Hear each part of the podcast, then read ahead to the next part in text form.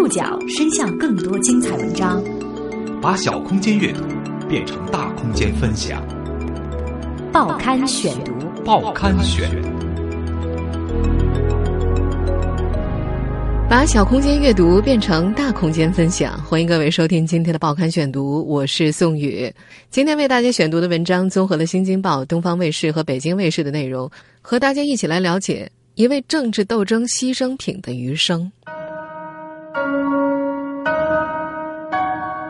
历时五年，江西南昌海昏侯的墓主人最终被确定为汉武帝之孙、西汉第一代海昏侯汉废帝刘贺。在内棺的腰部发现了一枚玉印，印文呢直截了当“刘贺”两个字。刘贺一生经历了王、帝、庶民、侯四种身份，在史书中当了二十七天皇帝的他，共做了一千一百二十七件荒唐事，平均每天四十二件。但是，随着刘贺墓葬一万多件文物的出土，这个史书上荒淫迷惑的废帝又呈现出了另一种面貌。我们也感觉到刘贺那也不像我们所想象的那荒淫无道。报刊选读今天为您讲述海昏侯刘贺一个政治斗争牺牲品的余生。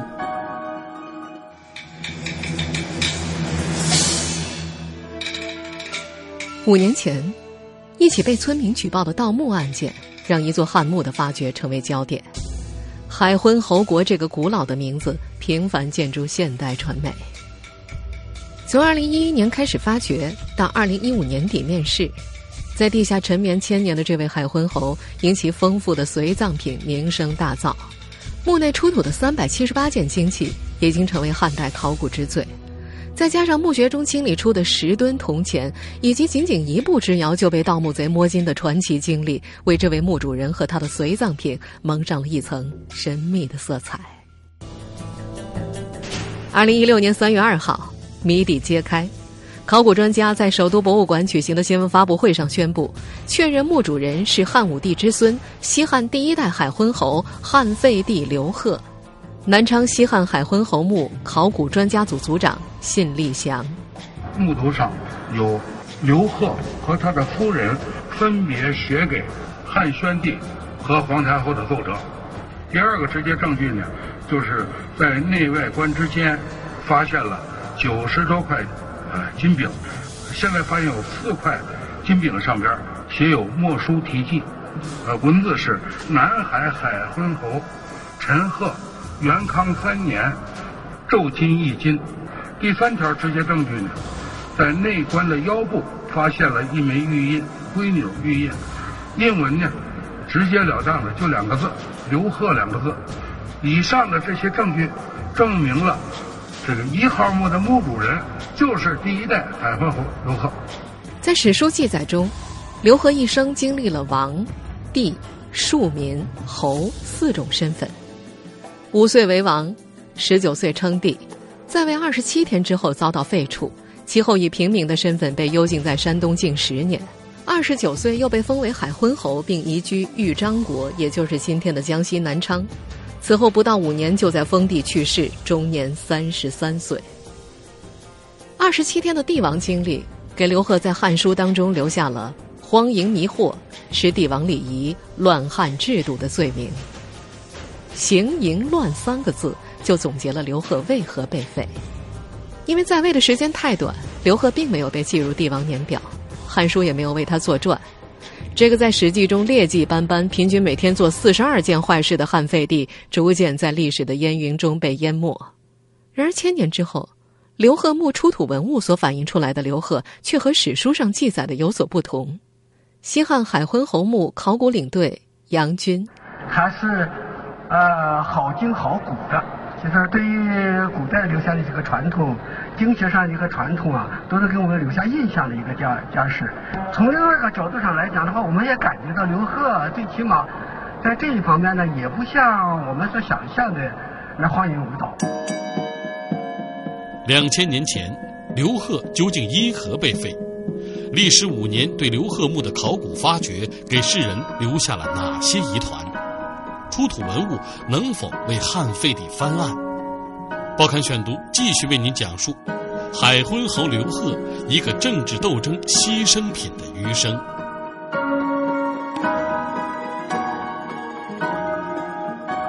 墓地安保员黄润华大步走出六号文保房的门，拍了一把正蹲着清理漆器的江西省考古所博士管理。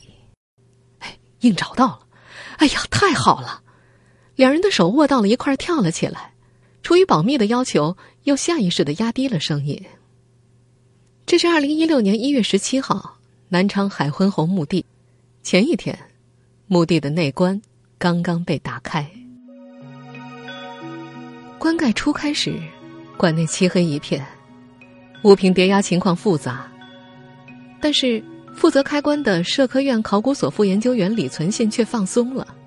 他仔细看了一圈，说：“东西都很完整，没有被扰动。”棺内是一具被玉器盖住的遗体，横向、纵向都摆放着玉璧，遗体头部至少放着四个漆箱。由于隔了两千多年，玉璧下的遗体已经不再完整，只剩部分残缺的股骨和腿骨。那枚玉印是在残骸右腰部位发现的，它躺在泥土里，露出一部分白色。在西汉时，印章是常见的随葬品之一，也是判断墓主身份最直接的证据。找到了它，考古队员们悬了五年的心落了地。这枚玉印上写着两个字：“刘贺”，那个当了二十七天西汉皇帝的汉废帝。经历了近五年的发掘之后，墓主的身份在这一天最终得以确认。玉印的旁边，还躺着一把玉巨剑。有腰部位还有一把刀，在西汉，这是墓葬制度的一部分。遗骸之下放着包金的丝缕琉璃席，席上则整齐排列着多组金饼。金饼也是证明刘贺身份的有力证据。考古队员用刷子刷干净饼上的泥土，四个金饼上露出模糊的墨书字迹：南海海昏侯陈贺。元康三年，着金一金。着金是汉代诸侯宗庙祭祀时随同浊酒所敬献的黄金。西汉实行着金制，要求有封地的侯和王在每年八月祭祖时给朝廷献上黄金，这是当年刘贺为朝廷所准备的黄金。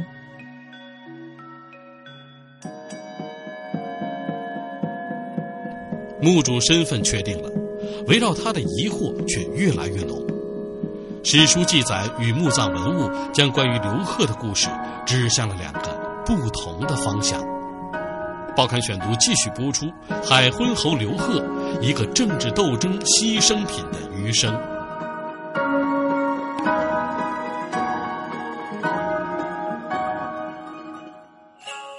要了解刘贺的身世，我们要从一首歌说起。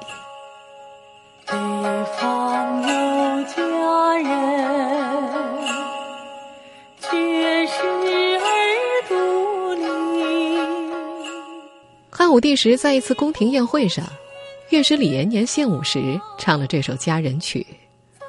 歌中所唱的女子就是李延年的妹妹。不久，佳人入宫，成为史上著名的汉武帝宠妃李夫人。佳人难进宫之后，李夫人产下一子，名刘伯。也就是刘贺的父亲。公元前九十七年，刘贺被封为昌邑王。昌邑的辖区包括了如今山东省菏泽市东部的巨野、成武、单县，以及今天济宁市的荆襄、嘉祥五县。当时的昌邑古城桑麻遍野，盛产五谷，是经济都会、富庶之地。北方的牛马牲畜。南方的丝茶竹器，东方的鱼盐海产，西方的皮革，通通在此交汇。史书上的一些细节可以看出，当时刘伯、刘贺应该是生活优荣。《汉书》记载，李夫人病重时，将独子刘伯以及自己的两位兄弟都托付给了汉武帝。他去世后，汉武帝日夜思念，并按照他的遗嘱加封了兄长李延年。李夫人的弟弟李广利没有尺寸之功，汉武帝也找理由封他为后。至于怎么厚待刘伯，目前的史料中并未记载。但是史学家分析，作为至亲子孙，刘伯、刘贺得到的荣宠只会更多一些。海昏侯大墓里的一些细节可以佐证这一推测。公元前一百二十二年，汉武帝狩猎时发现了白色麒麟，认为天降祥瑞，便下令铸造马蹄金和灵指金，赏赐给诸侯王和贵族，其中就有刘伯。在海昏侯墓中，一共发掘出马蹄金和灵指金等金器三百七十八件，不仅远超出同时代的中山怀王、中山靖王两座王墓的金器数量，就是放眼所有的汉代墓葬，海昏侯墓都是最多的。海昏侯墓考古专家组组长姓厉祥，他随葬这么多金饼，还有这么多的马蹄金，并不是列侯的制度，而是呢是在太十二年，这汉武帝做了这马蹄金之后。把他就颁赐给诸侯王，而这个第一代昌邑王就是刘贺的父亲，呃，昌邑哀王，他是汉武帝的儿子，他自然要很多的要颁赐给他。而且刘贺被废的时候，朝廷专门有命令，把他爹的财产都给他，所以我怀疑这应该是汉武帝颁赐给刘伯的东西。公元前八十八年，封王不过十年，刘伯因病早逝。留下了四女一子。作为独子的刘贺，五岁便继承了王位，成为第二代昌邑王。在两千年后，人们从大量刻着“昌邑九年造”“昌邑十一年造”等铭文的器物中，慢慢还原出这位年轻公子当时的生活。成套的编钟、编磬、琴、瑟、排箫、击乐俑，有将近万枚的竹简木牍，有青铜焰鱼灯、青铜火锅。有镶嵌着玛瑙、绿松石和宝石的青铜镜，音乐、书籍、香薰、饮食，样样不缺。连主棺内的一个漆盒都布满了纯金纹饰、持剑的人物、宁静的小路、奔跑的怪兽。考古专家忍不住感慨：刘贺当时拥有的应该是最优秀的皇家技师。之所以出很多边角料和这些玉具件的这这些玉件混合在一起，我认为。当时海昏侯的家里边，啊，咱不敢说啊，他有制玉作坊，但是起码他有制作玉器的这些工匠存在。在史书中，刘贺最为史学家惊讶的是，称帝仅二十七天便做了一千一百二十七件荒唐事，平均一天做了四十二件。他真的如史书所记载的那样行淫乱吗？报刊选读继续播出海昏侯刘贺一个政治斗争牺牲品的余生。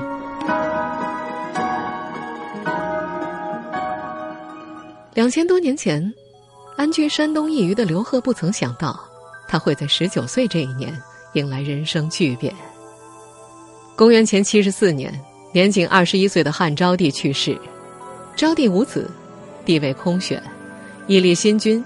就成为朝中的首要大事。因为受汉武帝托孤，大将霍去病的弟弟权臣霍光担心大权旁落，说服群臣选择刘贺继位。北大历史系教授辛德勇认为，霍光改用昌邑王刘贺，大概是基于以下几点考虑：刘贺是武帝的孙子，辈分低，便于加以管束；第二，不到二十岁，政治经验浅；第三。刘贺爱玩，韬略不足，更好掌控。根据《汉书·伍子传》的记载，得到传位的消息，刘贺火速赶往长安，仅半天就驱马跑了两百多里，侍从的马多被累死。皇位之上，风光无限，却也危机四伏。登基之前。刘贺手下一位叫王吉的中尉曾婉言相劝，告诫刘贺，即位之后什么事儿都别做，绝不能触动霍光的权柄。但是刘贺并未依言行事。研究西汉史的江西省政府文史馆馆员许志范分析，刘贺继位之后并不愿意充当傀儡，为了扭转霍光控制朝野的局面，他决心自己执掌朝廷，着手调整宫廷禁卫兵马。但登基仅仅二十七天，霍光就借太后之手废黜刘贺帝位，自归故国。海昏侯墓考古专家组组长信立祥，什么事情都不和霍光商量商量，把霍光扔到一边去，都使用的人都是他从昌邑带来的二百多人。在这种严重的政治局面面前，霍光为了呃自己的利益集团啊，自己能掌握朝政，才这个采取威胁利诱的手段，发动了一场政变，把刘贺废掉了。对于大汉王朝这位短命的皇帝，《汉书》没有专门立传，仅《宣帝纪》《武五子传》各有叙述。正史则用了“行淫乱”三个字，就总结了他被罢黜的原因。《史记》当中，在废除皇位的时候，霍光数算其罪过共有一千一百二十七件，平均到二十七天，每天要做四十二件坏事。具体来说，不外乎贪色寡情、贪婪刚愎、忤逆性谗。刘贺被罢黜皇位之后，他从封国带到京城的两百多位旧臣，大多都被判以献王于恶的罪名，悉数诛杀。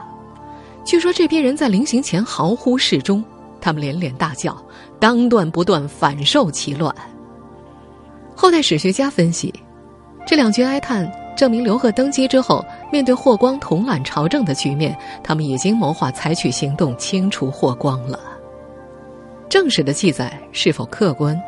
海昏侯墓考古队领队杨军说：“正史是胜利者所书写的，而通过海昏侯墓出土的文物，人们可以看到和文献记载并不相同的刘贺。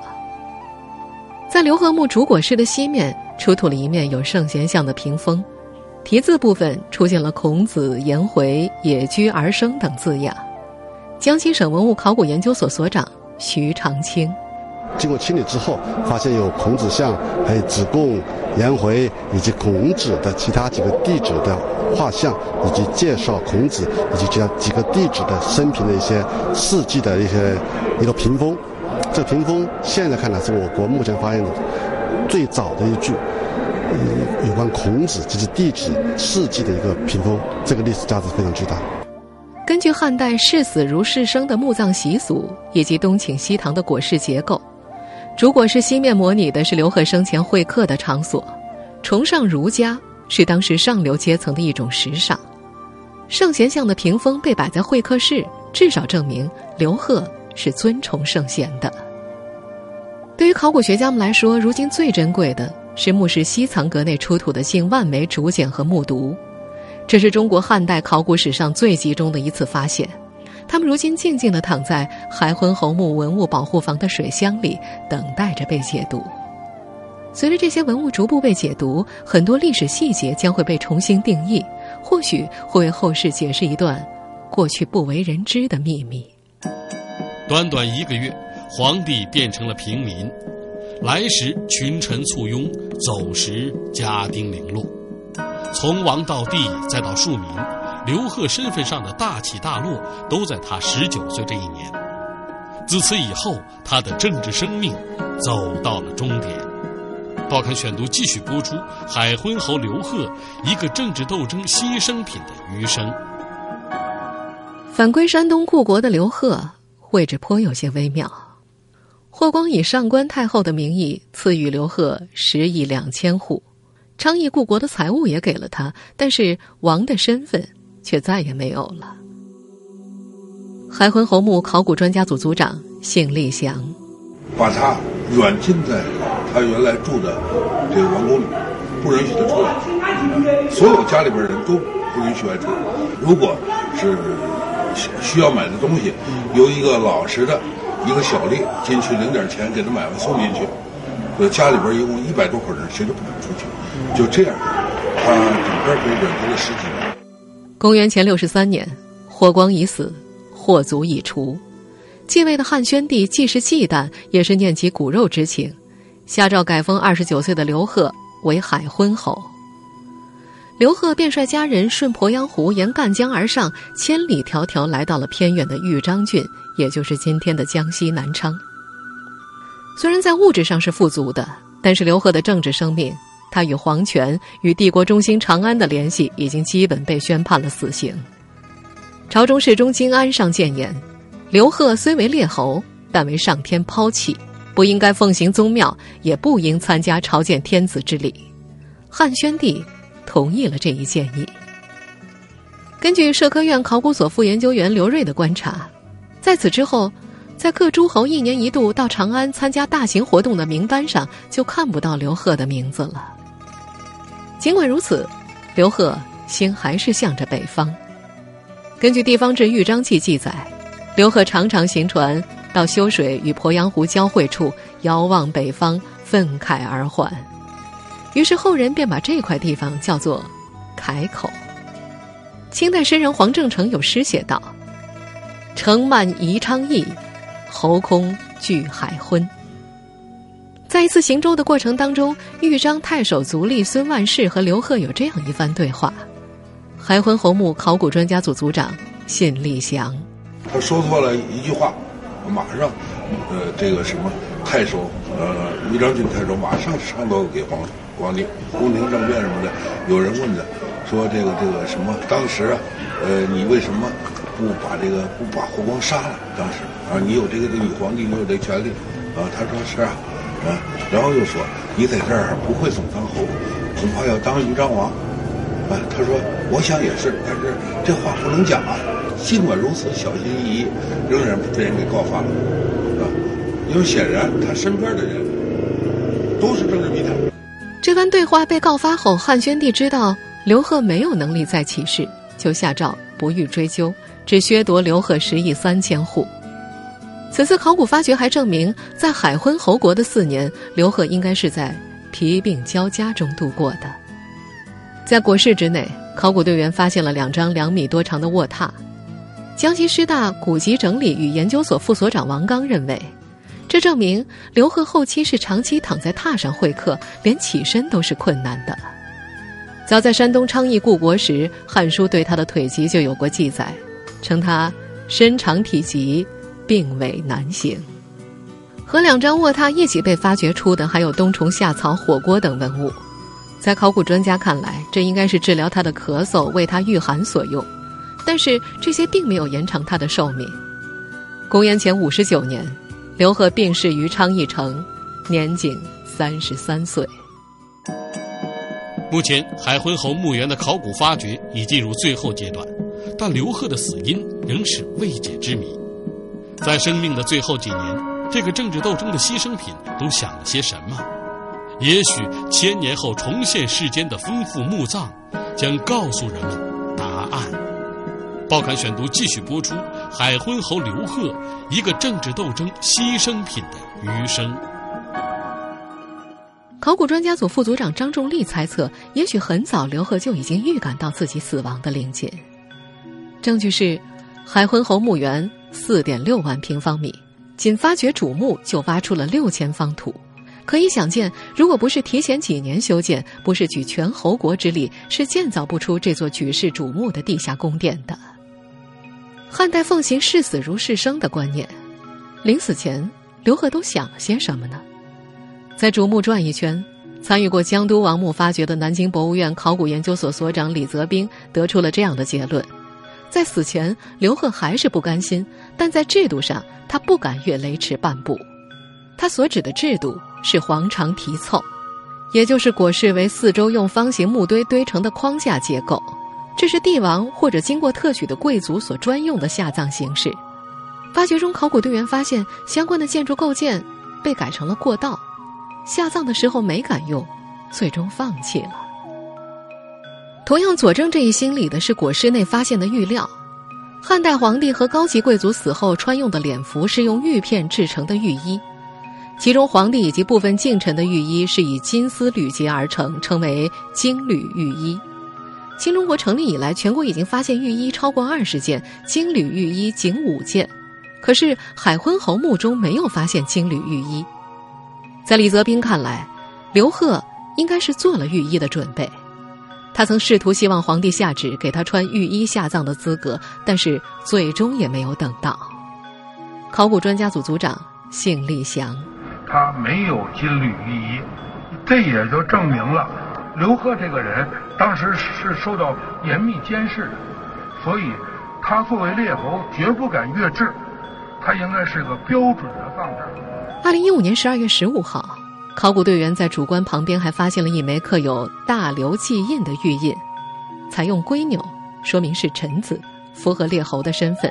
但是强调大刘彰显家族身份，回避个人信息，这在北大的熊云长教授看来，或许反映了海昏侯制作印章时的特殊境遇和心态。刘贺死后，海昏侯国一度被废除，一直到公元前四十六年，汉元帝又封刘贺之子刘代宗为海昏侯，传承四代，直到东汉时期王莽篡位，侯国取消。海昏侯家族与大墓一起彻底消失在历史烟云之中。